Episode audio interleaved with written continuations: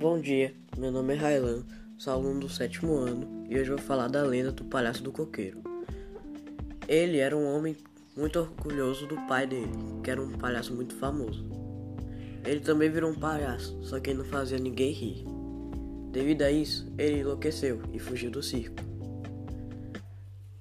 Quando era noite e era lua amigante, ele subia no coqueiro para ver muito a lua, caso que era a única coisa que ele fazia rir.